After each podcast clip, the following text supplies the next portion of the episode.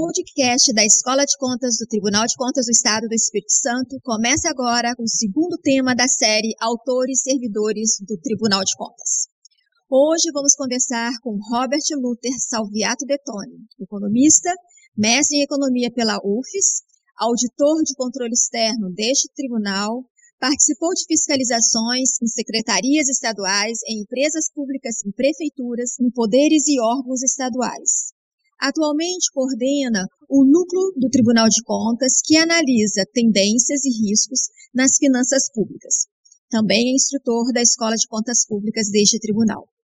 Robert é autor do livro 20 anos da Lei de Responsabilidade Fiscal, os bastidores da gestão fiscal no Espírito Santo. O livro tem o prefácio do professor Paulo Henrique Feijó, especialista em contabilidade e em finanças. Robert, bem-vindo. Então, o que me motivou a escrever o livro? Isabela, boa tarde, ouvintes. Parabenizar pela iniciativa.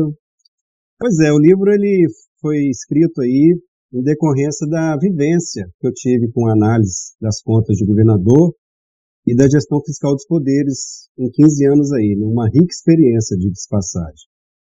Então a gente reuniu os principais é, fatos desse, dessa época, né?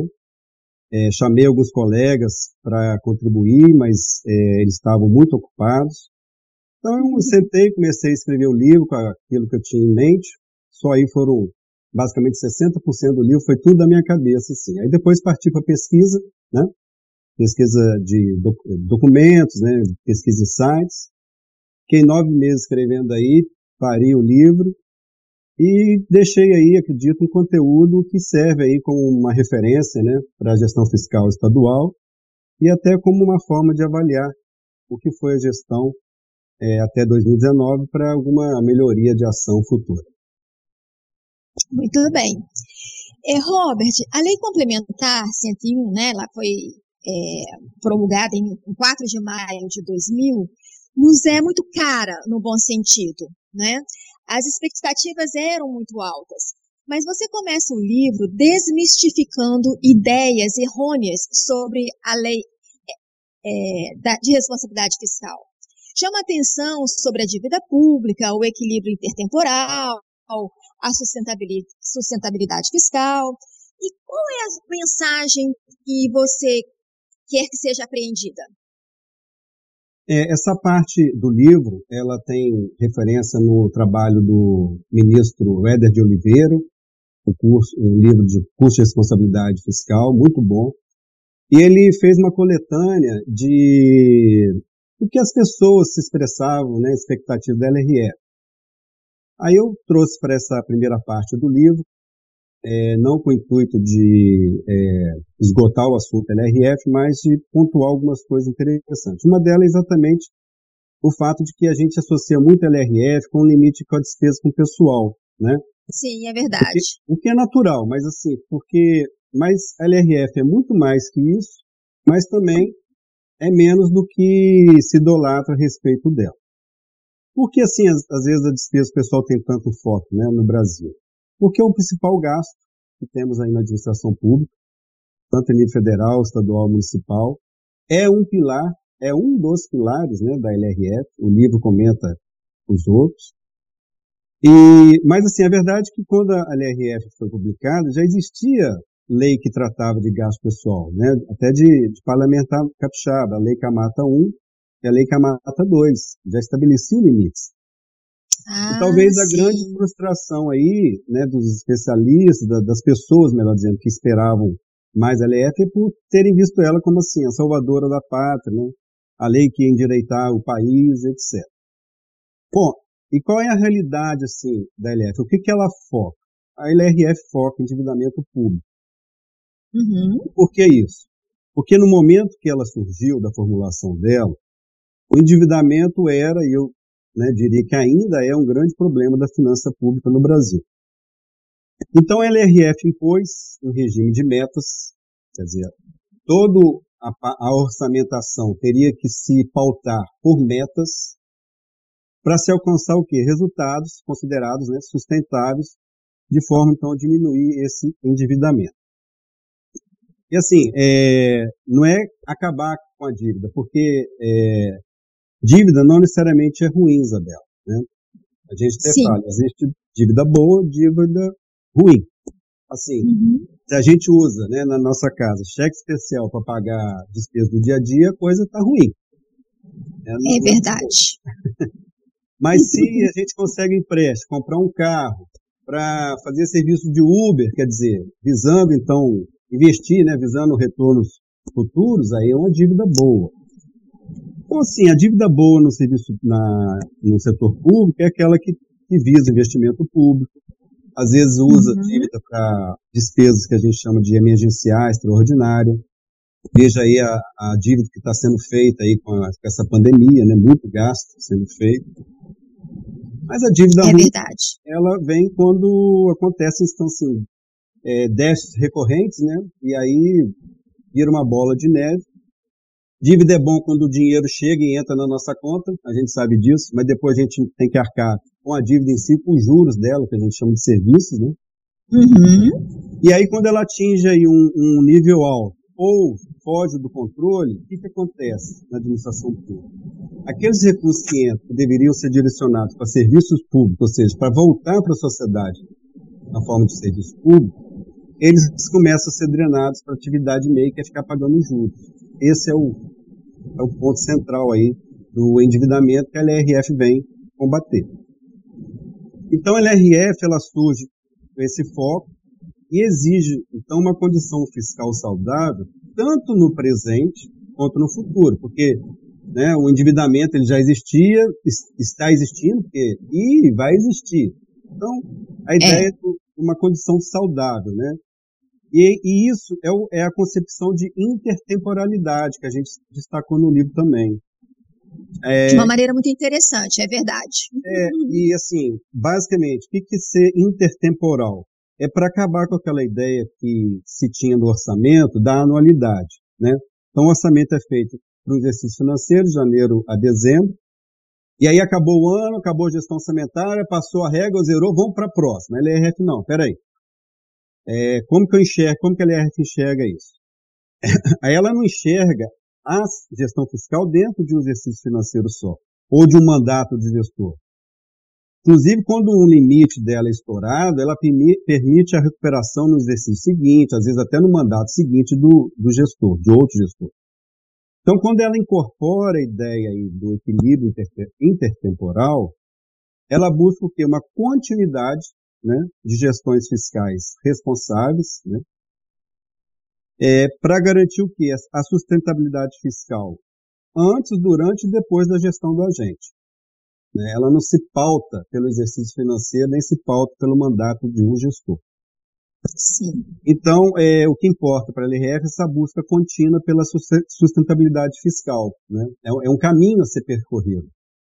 E no, no livro eu resumo é, essa ideia, chamei até de tripé da sustentabilidade fiscal, em três ações, né? que é planejar, transparecer e contingenciar. Contingenciar. Então vamos lá. Quando está hum. se planejando a administração pública, né, fazendo PPA, Plano Plurianual, LDO, Lei de Diretriz Orçamentária, a LOA, Lei Orçamentária Anual, é, é necessário estabelecer metas. Né? É o chamado regime de metas aí. Inclusive a LDO tem um anexo que se chama anexo de metas fiscais. Sim. Então, vai se propor assim, uma meta para receita, uma meta para despesa, uma meta para resultado, e isso aí tem que ser perseguido durante a execução orçamentária. Por isso que a gente fala que as metas, elas é que interligam, né, conectam o que foi planejado com o que foi elaborado, com o que foi está sendo executado no orçamento. E a LR, LRF vai além disso também. Ela estabelece controles sistemáticos, tem dois famosos, que é o RRO, Relatório Resumido de Execução Orçamentária. É um relatório que a administração pública tem que disponibilizar bimestralmente. E o uhum. RGF, Relatório de Gestão Fiscal. Gestão Fiscal. É, que é quadrimestral, em alguns casos, para municípios até 50 mil habitantes, há uma possibilidade prerrogativa de ser semestral. Temos também é, de fazer a programação financeira, o cronograma mensal de desembolso. Então, essa é a ação do planejar, um dos tripés. Uhum. Isso tudo tem que ser publicado tempestivamente, então é a ação do transparecer. E aí, ao executar o orçamento, se a gente observa que a receita que está entrando não está dando conta da despesa, ou a despesa está sendo além da receita, a gente tem que dar uma freada nisso. Né? A gente tem que a que a gente chama de limitar o empenho da despesa. Né? Essa é a ação de contingenciar. Então, essas três ações, é, que eu chamei de tripé aí, da sustentabilidade, é que permite uma ação do ponto de vista fiscal responsável. E aí qualquer interpretação norma que venha acrescentar ou tirar algo da LRF, ela pode pôr em risco essa sustentabilidade fiscal. E nesses 20 anos aí de LRF, a gente viu muitos casos acontecendo no Brasil. Muito bem, mas e no Espírito Santo? Você falou em âmbito nacional e no Espírito Santo? Teve alguma norma, alguma interpretação que tenha tido impacto na, na LRF? É, pois é, né? A gente não está imune a muitas coisas, né? Tivemos sim, nós tivemos duas normas em especial que implicaram que um novo cálculo da despesa do pessoal, aí mexendo, né, naquela variável-chave uhum. da administração pública, né, despesa pessoal, para fins do limite aí da LRF. É, a LRF ela estabelece limites percentuais para se gastar com o pessoal, né, e duas normas do nosso tribunal influenciaram aí o cálculo desses percentuais e meio que embaçou aí, né, a visão do realismo fiscal do Estado. Ah, é? Então conta pra gente o que, que aconteceu. Pois é, é, uma primeira norma começou lá em 2003, foi o nosso parecer consulta 18, que o plenário com maioria deliberou, e que só terminou em 2011, com a decisão número 3 do plenário. Ah, sim. E, e o que, que aconteceu nesse período?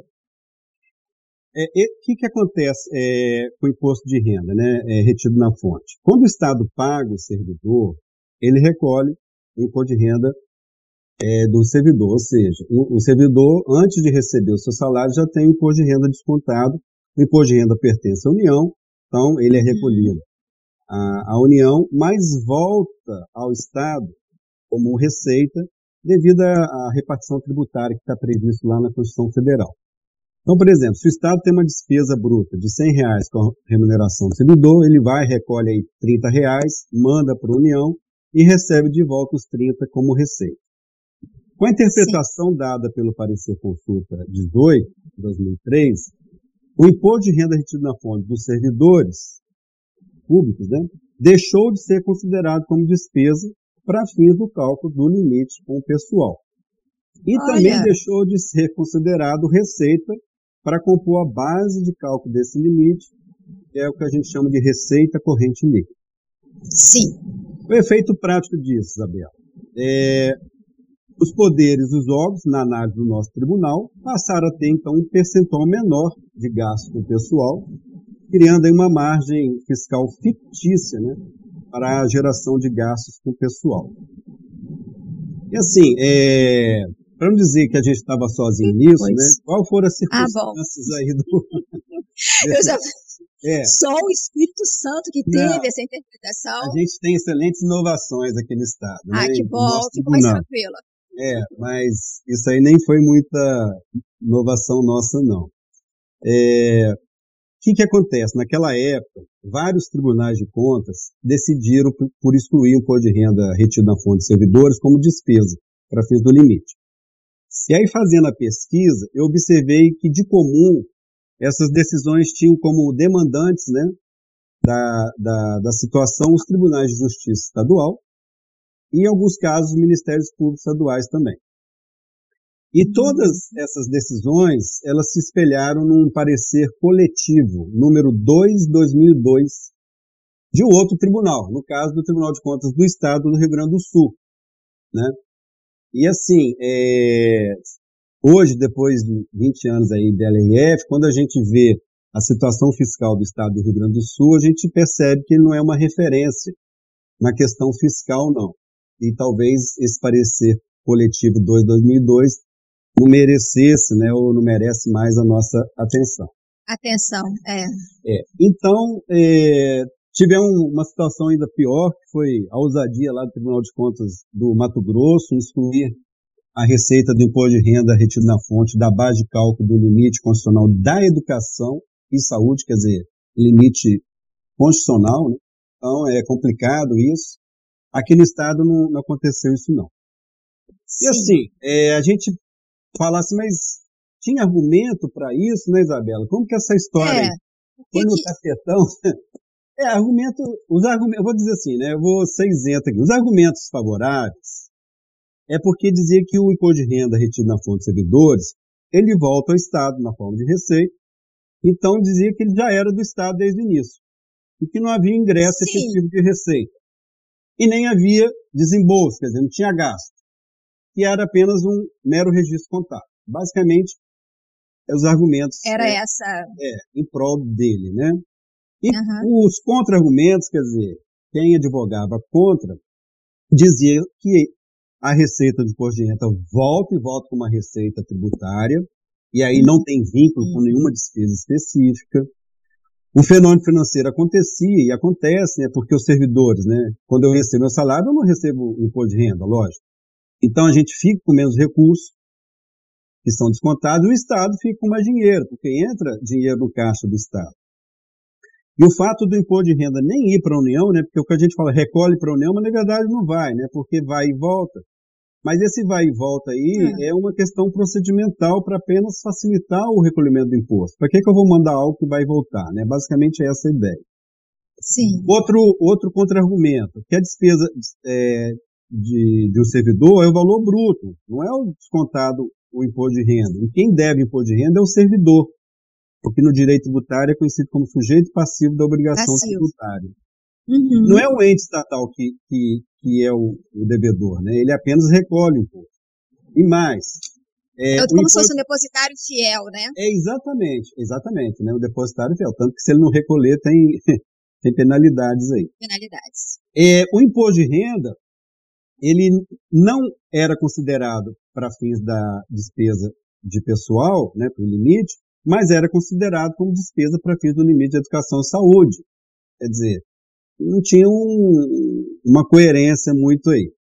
E é. por fim, né, se o imposto de renda não é despesa, o imposto de renda retido na fonte do servidor não é despesa, uhum. por que, uhum. que o imposto de renda retido na fonte das empresas que prestavam serviço à administração pública era considerado despesa?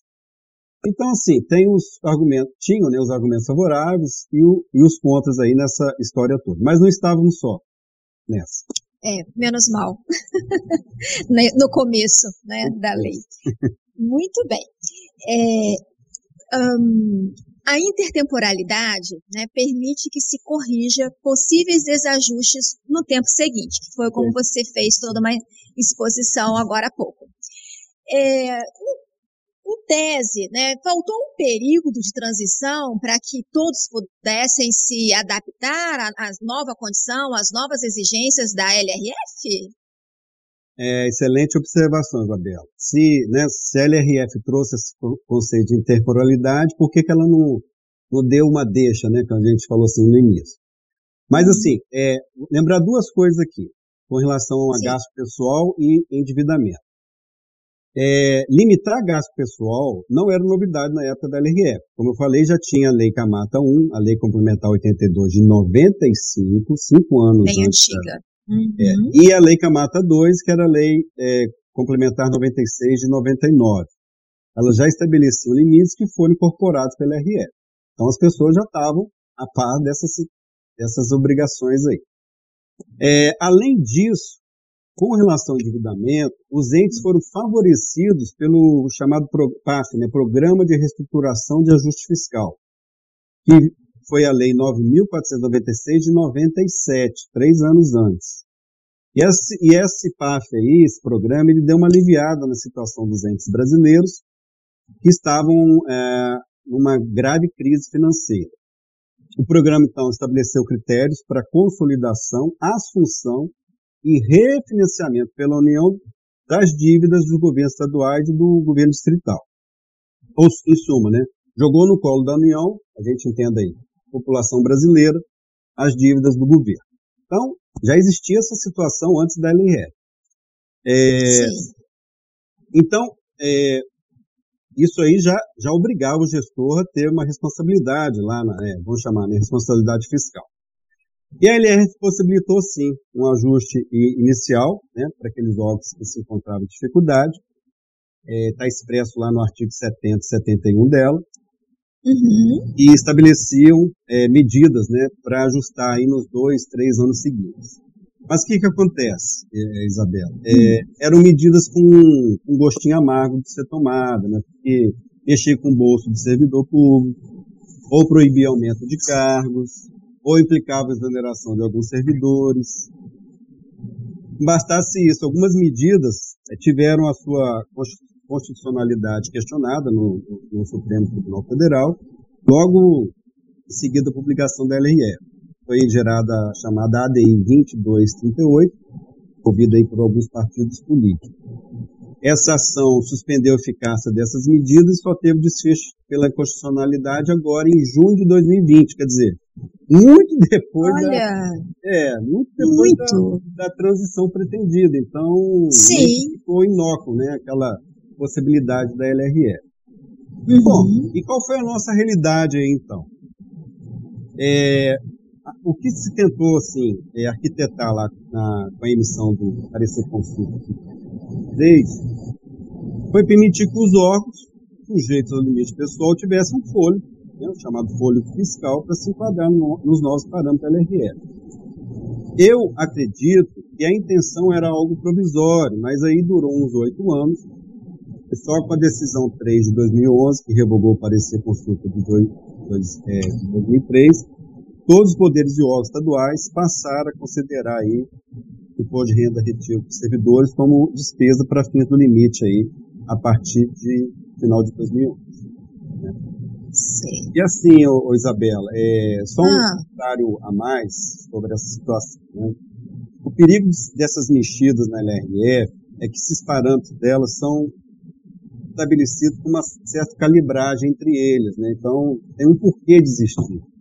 E quando se altera artificialmente essa calibragem, a gente pode comprometer aí o, o caminho que deve ser construído da sustentabilidade fiscal. Sim. E assim, é, tem que fazer justiça aqui, deixar um registro que o governo do Estado, durante todo esse período do parecer consulta aí, gente, ele desconsiderou ele, quer dizer, ele nunca desconsiderou, né, ou seja, ele levou em conta o imposto de renda retido na fonte dos servidores como gasto do pessoal na publicação dos demonstrativos dele. Mas o tribunal, quando ia analisar Interessante. o é, o governo do Estado, né, o poder executivo. Estado. Uhum. Uhum. Mas aí vinha o, o, o, Tribunal de Contas, quando analisava o demonstrativo, ele retirava essa despesa. Mas o executivo estava ciente que o gasto dele era o gasto com essa despesa. E certamente isso contribuiu para que é, a gente, que o Poder Executivo tivesse a noção, né, o realismo fiscal da sua conta, construindo aí né, o que a gente pretende, que é o, um caminho de sustentabilidade das finanças públicas aí. E, assim, só para finalizar e atualizar sobre esse tópico, uhum. é, neste ano de 2021 que nós estamos, a lei complementar Sim 178 deixou claro que deve ser observada a remuneração bruta do servidor para fins do cálculo do limite da despesa com pessoal. Ou seja, o imposto de renda retido na fonte de servidores é sim despesa com pessoal para fins do limite. Pronto. Situação mais do que sacramental. Está pacificada, então, não é? Depois de 20 anos de muitas idas e vindas. Muito bem. É, mas você apresenta um segundo caso, né?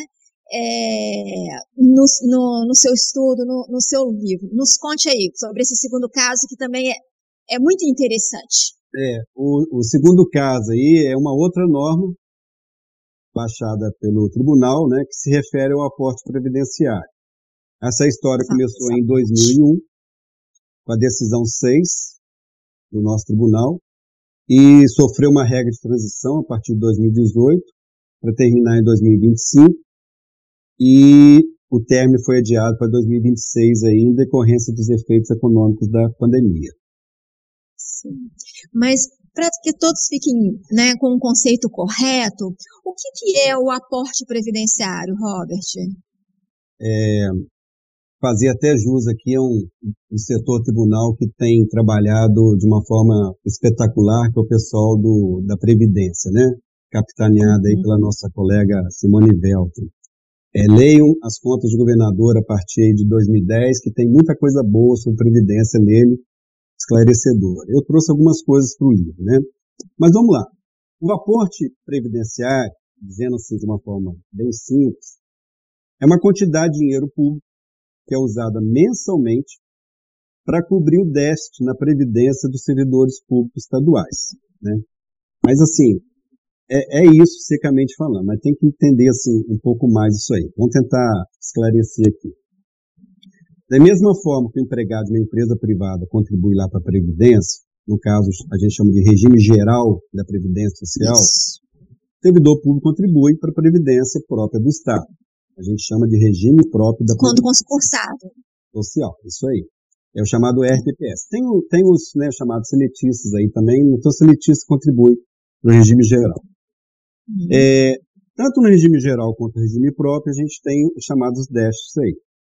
No caso do regime próprio, estadual, o que acontece é que o montante que se arrecada dos servidores ativos e dos inativos, ou seja, aqueles que já se aposentaram e até os pensionistas deles, né? O que se arrecada deles é menor do que tem que se pagar, né? E tem que se pagar o quê? Aposentadorias e pensões. Isso gera um buraco na conta pública, e esse buraco ele é tapado aí com dinheiro que vem do caixa do Tesouro Estadual mediante este aporte. Então, por isso que é aporte previdenciário. Uhum. É curioso, assim, Isabela, assim, tá lá no trabalho dos colegas da Previdência, né, que esse buraco aí, ele tem raízes históricas, sabe? Sim. Assim, longa, né? Estão lá no baú buscar uma história de 150 anos. Vai lá, quem tiver curiosidade, no livro a gente traz alguma, alguma coisinha, né? Mas, assim, e é assim, muito interessante, é... até para que a gente possa né, contextualizar é... e entender a situação do Estado atualmente. Aí você vê assim, né, remontar uma história de 150 anos. Então você vê assim, o que se faz hoje tem repercussão não só no amanhã, mas nos amanhãs, né, as que vêm aí. É, isso é importante, né? Daí a intertemporalidade que a LRF prega tanto para a sustentabilidade fiscal. Mas basicamente assim, o que, que aconteceu aí nessa, nessa história aí? É, teve uma época que não se recolhia contribuição do servidor. E mesmo depois de passar a recolher, é, não se capitalizava, né? a gente chama de capitalizar o recurso, ou seja, não se criou um fundo naquela época para fazer futuros pagamentos dos inativos, né? aposentados pensionistas. Aí ficou esse buraco crônico aí mensalmente aí. Em 2004, a situação começou a ser equacionada com a Lei uhum. Complementar Estadual 282. O que, que essa lei fez? Ela pegou os servidores públicos estaduais, separou em dois fundos. O fundo financeiro, que a gente chama de fundo financeiro, que inclui servidores que já estavam no serviço público até a publicação dessa lei, que foi em 26 de abril de 2004.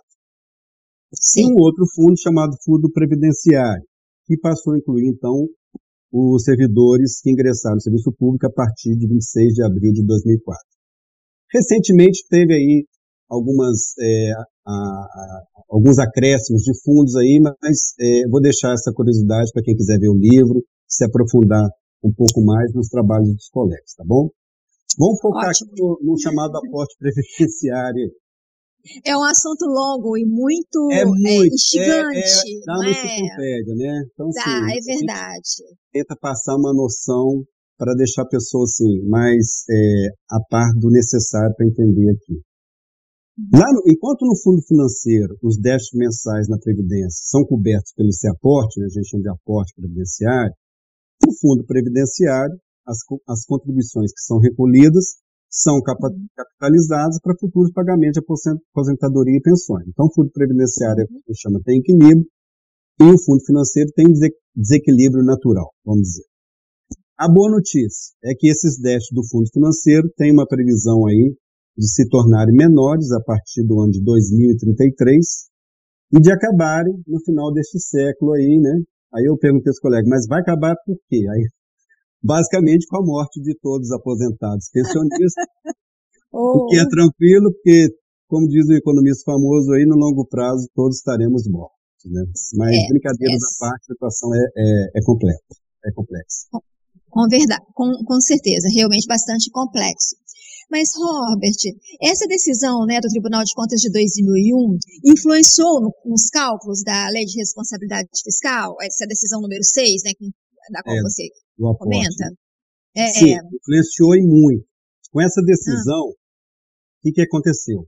O tribunal não colocou na despesa pessoal para fins limite o aporte previdenciário no Poder Judiciário, Olha. da Assembleia Legislativa, do Ministério Público do próprio Tribunal. Então, esses poderes e órgãos, o tribunal não colocava o aporte deles na conta deles. Jogou para a conta do Poder Executivo. Então, diminuiu. Qual o feito prático? Diminuiu os percentuais de gasto pessoal de uns e aumentou o percentual do Poder Executivo. Foi esse o efeito prático aí. Uhum. É como se fosse a única responsabilidade é, fosse do Poder Executivo, digamos assim. Isso o Poder Executivo passou a assumir todo o aporte gerado no Estado, independente de, do aporte pertencer somente aos, aos servidores do Poder Executivo. Então, quem se aposentava uhum. pelo Tribunal de Contas e tinha uhum. é, aquele aporte a ser coberto, essa, essa despesa de aporte era é, é, levada em conta no demonstrativo do Poder Executivo, nos, nas contas do Poder Executivo. Entendi. Uhum. Então, novamente, não se usou a transição prescrita na LRF. É, isso mesmo, Isabela. Assim, o que, que aconteceu é, naquela época? A, a, se a gente lê lá o, o corpo da decisão 6-2001, que gerou uhum. essa situação, a gente encontra os seguintes justificativos. Ó. A possibilidade de inviabilização do funcionamento de poderes e órgãos, o entendimento dos chefes do Poder Legislativo dos órgãos em regime especial, Ministério Público Estadual, Tribunal de Contas do Estado, não falou qual o entendimento. Que o chefe do Poder Judiciário ainda não tem decisão sobre a matéria, embora seja o poder com maiores problemas de adequação aos limites estabelecidos pela RF. E, por fim, né, a gente não estava sozinho, as medidas adotadas pela maioria dos demais estados da federação. Mais uma vez, a gente não estava é, Imagino que não. Imagino que não. Mas assim, que, que, que eu percebo, né? Assim, uma leitura Não. que a gente faz pós-fato, né? Da mesma forma que no imposto de renda, fica evidente aí que a decisão 6-2001, que gerou essa questão do aporte previdenciário, buscou dar um folho fiscal ao Poder Legislativo, Poder Judiciário, Ministério Público Estadual, Tribunal de Contas do Estado, frente às exigências da LRF, né, que estava é, é, surgindo no, no, no campo jurídico, só que isso foi feito às custas do limite pessoal do Poder Executivo. Utilizando, assim, a época, qual o argumento, né? Vou dizer, qual o argumento aí? Basicamente, qual, argumento? É, qual o argumento? Qual o grande argumento aí? Depois de renda ainda tinha alguns argumentos lá, né, jurídicos. O argumento maior foi que, assim, se o servidor se torna inativo, né, se ele se aposenta, quem paga é o Instituto de Previdência do Estado, IPAJM, que está na estrutura do Estado. Então, que, se está na estrutura do Estado, que o Poder Executivo... O Estado que paga. É, o Estado aí, né, o Poder Executivo que no sentido do poder executivo, é. de todos os poderes. O argumento básico era esse aí. Entendi. Muito bem. Mas, um, então, pelo que você é, está expondo, nós ainda temos ajustes a fazer após 20 anos de convivência com a lei. É, nesse, é, é, nesse quesito aí, assim, o imposto de renda, a gente na fonte, ele, aquela história terminou em 2011, tentaram ressuscitar ela ali em 2015, mas não foi à frente, né? Uhum. É, agora a lei complementar 78 pôs o fim naquilo. Sim. O aporte, ele, é, é, o que, que aconteceu aí com o aporte? É, eu acho que também foi algo para dar um tempo para poder se ajustar, mas se estendeu por longos anos aí. E a situação do aporte durou até 2017, assim, não deixando, não considerando nada para os poderes e colocando tudo na conta do executivo, foi até 2017. Ah, Aí recente. De, 2017, recente, né? Recentíssimo. Aí o Tribunal de Contas baixou uma nova norma, que foi a Instrução Normativa 41-2017, hum. criando a partir de 2018 uma regra de transição para acabar com essa sistemática do aporte, né? E Sim. atender a LRF. Então, o que, que passou a ser feito aí? O Tribunal de Contas não mais incluía na despesa do Poder Executivo o aporte dos demais poderes e órgãos. Então, o Executivo, a partir de 2018, o Tribunal não colocava na conta dele mais esse aporte previdenciário. E os poderes e órgãos passaram a arcar cada um com seu aporte, só que de forma Sim. progressiva, até atingir 100% ah. em 2025. O progressivo é a ideia da regra de transição, né? É, 2025 em princípio, e isso aí foi adiado para 2026 recentemente por conta aí dos efeitos da pandemia nas finanças. Aí eu sim, também tem que fazer justiça, né, o, o Isabel? Uhum. Ah. Aqui também, da mesma forma que no imposto de renda, o governo do Estado nunca incluiu o aporte previdenciário dos demais poderes e órgãos na publicação demonstrativo dele. O tribunal Olha. que, incluía, o tribunal que incluía. Né? Sim. Evidentemente que o Poder Executivo incluía a despesa inativa do Poder Executivo. Nunca deixou de fazer isso. E aí eu acredito né, que essa atitude do Executivo contribuiu para ele ter clareza do realismo fiscal das contas e construir né, esse caminho tão pretendido de sustentabilidade nas finanças públicas. E só assim, para finalizar pra, e atualizar, Sim. Neste ano de 2021, a Lei Complementar 178, né, da mesma forma lá que esclareceu sobre o imposto de renda retido na fonte, ela uhum. deixou claro que o aporte previdenciário deve ser considerado um cálculo do limite da despesa pessoal de cada poder e órgão cujo nativo se, se vincula. Então, quando eu me aposentar, o meu aporte vai ser colocado nas contas do Tribunal de Contas do Estado e assim dos demais poderes. Dos demais poderes. É, aí veio a IN 72, de 4 de maio deste ano, quer dizer, 21 anos depois da LRF, olha só. Uhum. Revogou a IN 41 e aí pôs uma pá de cal nessa questão do aporte previdenciário, de acordo com a Lei Complementar 178. Entendi.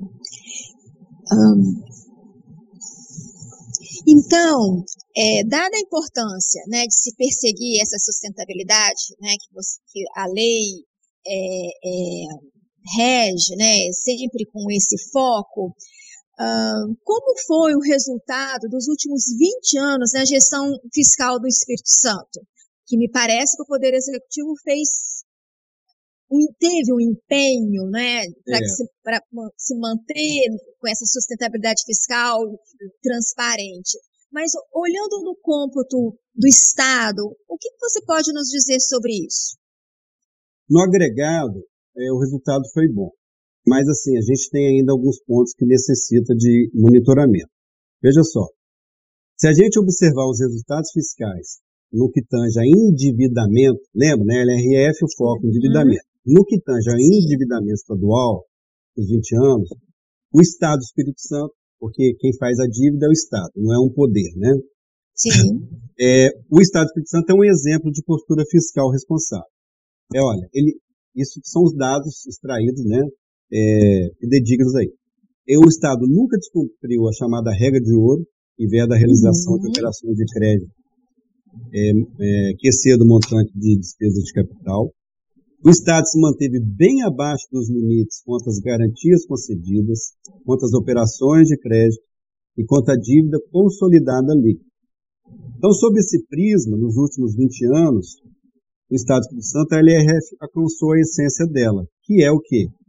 Que a gente chama de instituir processos estruturais de controle do endividamento público. O Estado não é um Estado que tem problema de dívida. E se olhar aí para um estado vizinho, um estado do sul, a gente vai ver os horrores que acontecem. Verdade. Eles não fazem os deveres de casa, recorrem de novo à União. Lembra do PAF que eu falei, do Programa de Estruturação? Sim, sim. Vira e mexe, ele é reeditado aí, vamos dizer assim, para beneficiar estados que, infelizmente, é, não cumprem ah, o objetivo maior da LRF, que é a questão do endividamento público aí. Uhum. Bom, mas o Estado do Espírito Santo não para aí não. Além disso, desse, desse bom desempenho aí com relação ao endividamento, o comportamento do resultado primário nosso, ele foi espetacular. Só foi negativo em dois anos.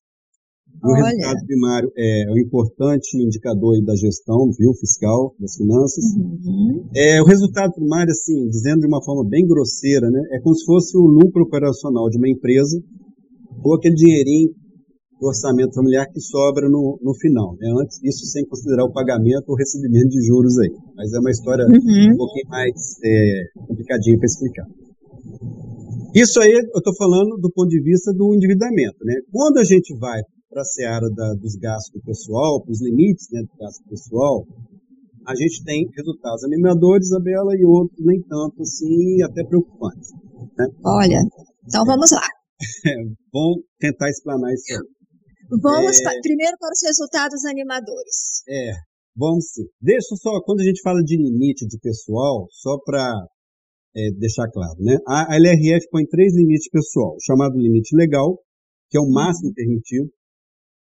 Se uma vez atingido, tem que vedar o aumento de despesa, obriga a redução de despesa. É um limite chamado prudencial, que corresponde a 95% do limite legal, que uma vez atingido veda aumento de despesa, e o chamado limite de alerta, que é 90% do limite legal, que avisa aí o poder UOL que a situação dele exige atenção, né? É aquela história do é o, é o limite que fala assim, ó, seu gato subiu no subiu telhado. No telhado. Oh. Toma cuidado.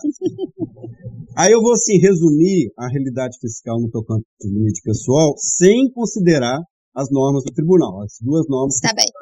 o imposto de renda e o aporte previdenciário. Então, não considerando isso, que traz o realismo fiscal né, do Estado nesses 20 anos aí, da LRF, o que, que a gente tem? O ente estadual, que é o somatório de todos os poderes e órgãos, depois daquele período inicial que a LRF pedi, permitiu para ajuste, né, de 2000, 2002 aí, ele só atingiu o limite de alerta de pessoal três vezes, o que está muito bom. O Poder Executivo, né, que sempre teve o realismo fiscal nas suas contas, após aquele período inicial de ajuste que a LRF pediu, ele nunca atingiu nenhum limite de pessoal, nem o alerta, que é o oh. menos pior, vamos dizer assim. Parabéns ao Poder é. Executivo. Aí tem notícias boas também para a Assembleia e para o Tribunal de Contas e também para o Poder Legislativo, porque para fins da LRF, o Poder Legislativo é a soma das despesas da Assembleia Legislativa e o Tribunal de Contas. Então, também eles, né, também nós, assim, depois desse ajuste da, que a LRF permitiu, nós fizemos deverzinho de casa, enquadramos nossas despesas com o pessoal abaixo de todos os limites da LRF. Quando a gente vai para o Poder Judiciário e Ministério Público, aí temos aí algumas é, variáveis, é, algumas situações preocupantes. Poder Judiciário, depois do ajuste aí inicial que a LRF permitiu, ele teve dificuldade de quadrar suas despesas pessoal nos limites e só ficou abaixo de todos os limites no ano de 2005. Nos demais anos, quer dizer, em 19 anos, outros anos, ela estourou o alerta ou prudencial ou legal. Uhum. Isso sem considerar as duas normas baixadas pelo tribunal. O Ministério Público, da mesma forma, o Poder Judiciário, ele também teve dificuldade para enquadrar suas despesas nesses 20 anos de LRF e só ficou abaixo de todos os limites em três ocasiões, 2005, 2008 e 2012. Tá?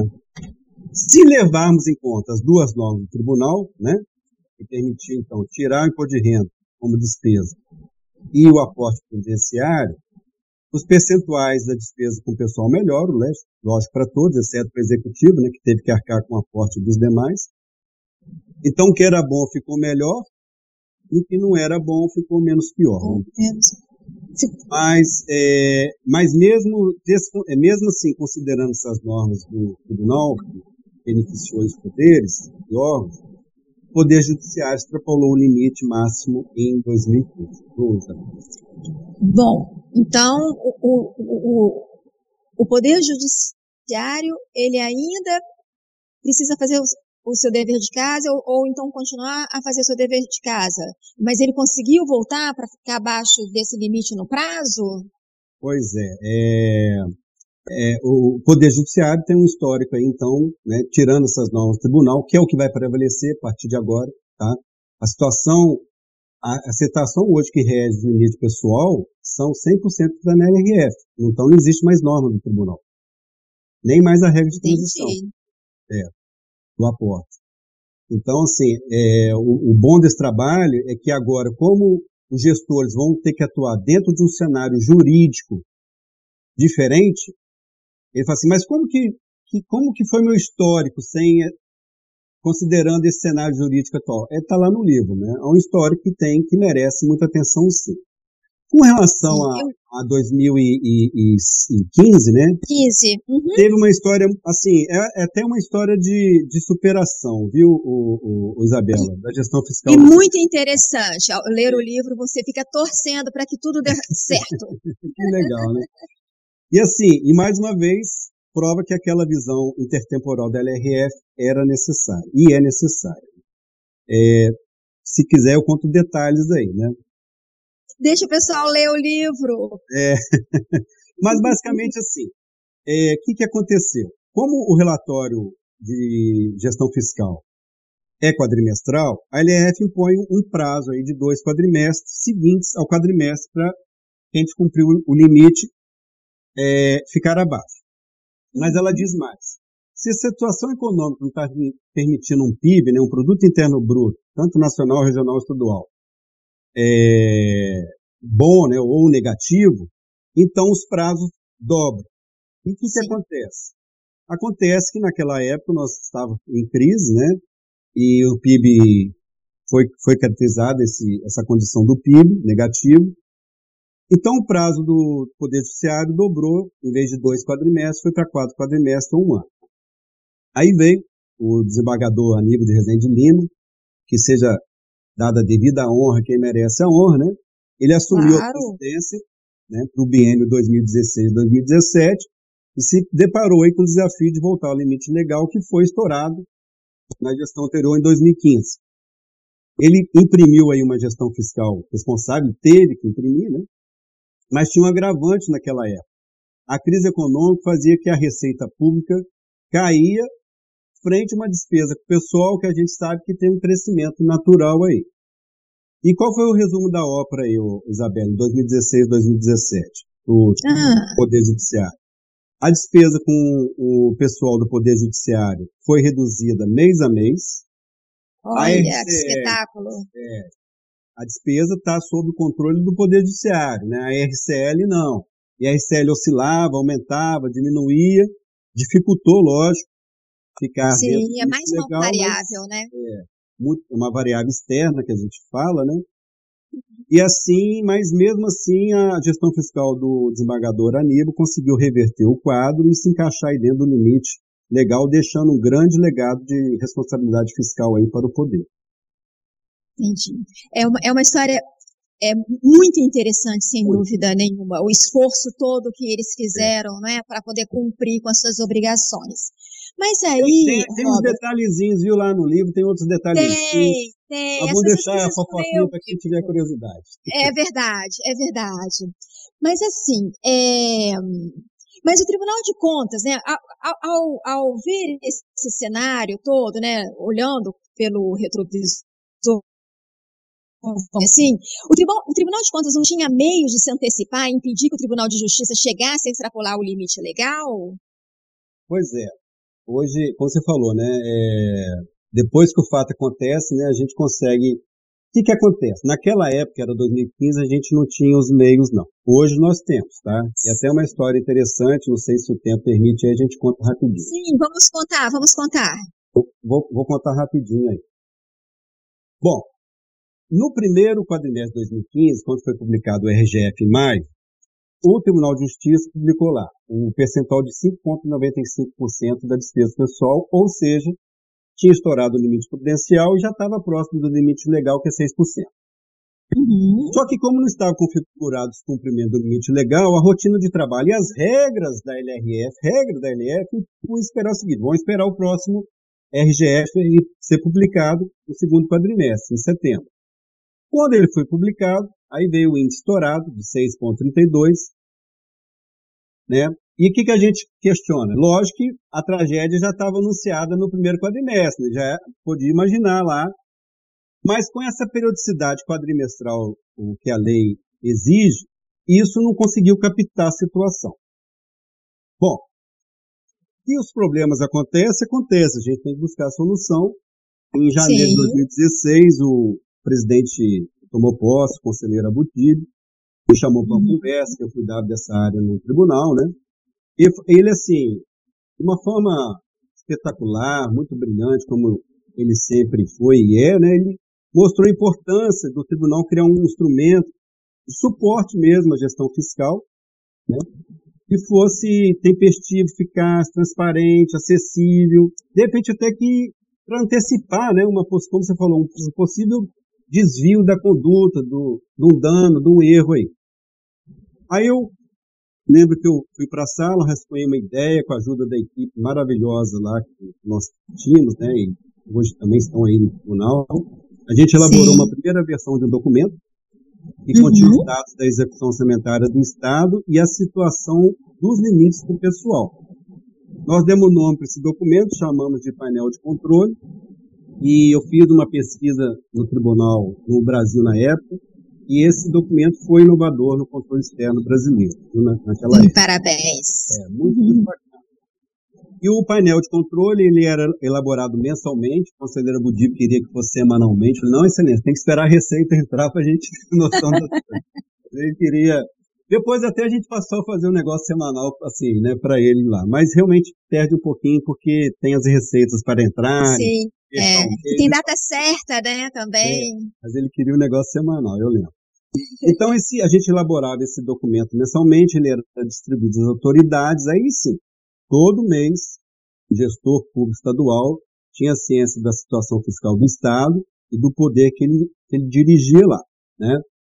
E aí, se a coisa estava se o gato ameaçar subir no telhado, opa, ó, o boletim, que, o painel está dizendo que que você corre risco aí. E interessante, o painel ele racionalizou muito o nosso serviço de acompanhamento da gestão fiscal que a gente fazia, reduziu o custo, sabe, mão de obra, trabalho, retrabalho que a gente tinha, e tornou aí o, tornou o controle externo do tribunal, sim, tempestivo e eficaz. Aí depois veio o Cidades, né, controle social, muito bacana, voltado uhum. para os municípios. O painel de controle foi incorporado na plataforma Cidades, e aí, Isabela, permitiu uma ampla transparência é, da gestão é. estadual. Não, foi uma inovação da melhor qualidade no tribunal, é, né? O tribunal está de parabéns às equipes envolvidas, né? É só para atualizar também, né? Hoje, o que, é, o que era, né? Painel de controle passou a ser o nome de um link de, de acesso a, a todos, né, no site do tribunal, com diversos dados do município, do estado, dados da Previdência, maravilhoso, maravilhoso. É, é sim, é um, é um muito, material riquíssimo muito, de dados. Vale a pena a consulta. Vale. O documento que a gente gerava, ele passou a se chamar de Boletim da Macro Gestão Governamental, ganhou conteúdo, ganhou uma forma maravilhosa, o pessoal está de parabéns que está à frente dele, ganhou mais informações, incluiu o município, e assim, é, esse um ano e, e, e, sete meses de existência desse boletim aí, ele evoluiu de uma forma formidável, viu, Isabel? Que bom, realmente, é, são todos de, de parabéns. Mas, Robert, vamos lá. Passados 20 anos né, da Lei de Responsabilidade Fiscal, a de 2000, podemos continuar a ter orgulho da nota A do Tesouro Nacional ao nosso Estado? Muito bem lembrado, Isabel. o Estado do Espírito Santo. É um orgulho. É, é orgulho. É, gente. Eu, o pessoal do Ideias me chamou para escrever um artigo, eu chamei o Estado do Espírito Santo de campeão fiscal, né? O Estado, ele é nota A há alguns anos, teve um ou dois anos que ele foi o único que tirou nota A, né? O Tesouro Nacional, o chamado CAPAG, Capacidade de Pagamento, né? E mostra aí a, a situação, vamos dizer assim, a capacidade do, do órgão ao pegar um empréstimo, honrar esse empréstimo. Enfim, é, um, é um motivo de orgulho e temos sim motivos de, de sobras para continuar nos orgulhando. É, vamos vivenciar mais do que nunca na questão da despesa pessoal, que é assim, era a grande mexida nossa na LRF, que acabou agora, acabou de vez, né? Uhum. É, a partir de dezembro de 2021 não existe resquício nenhum mais dessas normas, de, dessa normatização é, que mexia com a LRF.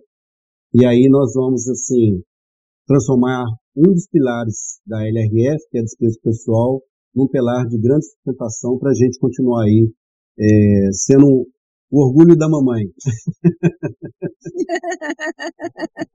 é, o capixaba é orgulhoso disso. Muito bem. Bem, Robert, nós estamos chegando ao fim né, dessa, nossa, dessa nossa conversa. Mas eu ainda tenho uma última perguntinha, assim. Para as pessoas que querem estudar, querem conhecer mais a miúde, é? Toda essa história que você levantou, os documentos que você investigou, né, sobre a LRF no Espírito Santo, como é que nós, o que é que nós precisamos fazer para ter acesso ao seu livro? O livro é, tem um exemplar na biblioteca do tribunal, é, tem, ele está disponível é, em formato físico ainda, na editora Mil Fontes, uma editora capixaba, fiz questão também de, de prestigiar, né, uma, uma hum, editora. claro. E de ser prestigiado pela editora, que é muito bacana. Ela está com o escritório ali na perto da UFS, é, na Rua da Lama, por ali. É só jogar no Google que acha fácil. Mas em breve, até final do ano, há uma intenção de lançar é, em meio digital, né, para facilitar mesmo o, o, o, acesso aí ao público. É, existem vários dados lá, existem dois anexos que, para quem, às vezes o pesquisador, né, Isabela, quer fazer Sim, algum trabalho, é. então eu trago os dados fiscais é, numa tabela também, e eu acho que contribui sim, né, não só com uma reflexão do passado, como pensar né, de uma forma construtiva para a gestão fiscal no futuro. Eu queria, assim, também deixar reafirmar a importância, o, Isabel, de uma cultura da responsabilidade fiscal em toda a administração pública capixaba, sabe? Nós é, devemos, a gente não deve ficar assim com, com bônus da despesa no momento presente, né? Ah, vamos fazer despesa, né? Vamos gastar, vamos gastar e transferir o ônus do ajuste para o futuro. Futuro esse pode ser o exercício seguinte, pode ser o mandato seguinte. E no caso da Sim. previdência, são gerações e gerações seguintes aí, sabe? É, é Uhum. duro, é, é, dá uma vontade de aumentar o salário, a gente é servidor público, a gente, lógico, quer ser bem remunerado, como qualquer ser humano normal, né? Mas existem casos e casos aí, existem situações aí que têm que ser é, melhor trabalhadas em termos de limites de despesa pessoal. E a responsabilidade fiscal é isso, é algo que tem que ser conquistado com com disciplina e vontade política, nos dizeres do livro do ministro Éder de Oliveira. Verdade. Bom, então, uh, chegamos mesmo ao fim né, desse nosso bate-papo. Quero lhe agradecer mais uma vez. E você quer deixar mais alguma mensagem, mais uma... Mensagem de agradecimento por essa oportunidade, sabe? É, é, é uma fórmula de divulgar, né? Não um livro É. em si, porque, mas assim, essas informações Socializar conhecimento é muito importante. é um estímulo. Nós temos servidores maravilhosos dentro do Tribunal de Contas. Nós temos informações mar, assim espetaculares, é, muito significantes, né? E nós temos mais servidores, graças a Deus, que escrevem livro. Teve o Donato que já fez o, o primeiro trabalho aí do É. podcast, né? O primeiro. Outros virão certamente. E, Com certeza. e sirva de estímulo para esses servidores também, né? E dizer assim, que esses 20, quantos anos que eu tenho aí de tribunal? Esses 26 anos de tribunal, é isso? Meu Deus do céu. É isso aí, eu entrei em 95 no, no tribunal. É, Uma jornada e tanta. uma jornada de tanto. É um orgulho enorme trabalhar no Tribunal de Contas, sabe? É, o compromisso sempre foi com a instituição, independente de quem estivesse no comando dela. E hoje nós temos, assim, um corpo de conselheiros, ô, Isabela, quem conversa com eles, quem vê as ações deles, um corpo de conselheiros comprometido com uma gestão fiscal responsável, sabe? E instrumentos hoje que não só veem o que está acontecendo, como já estão assim projetando o que pode acontecer. Então é um tribunal que está se inovando a cada tempo e eu vejo cada vez com melhores olhos aí a nossa atuação no controle externo capixaba. Muito obrigado. Eu que agradeço. Um grande abraço para você, viu? Tchau, até a próxima.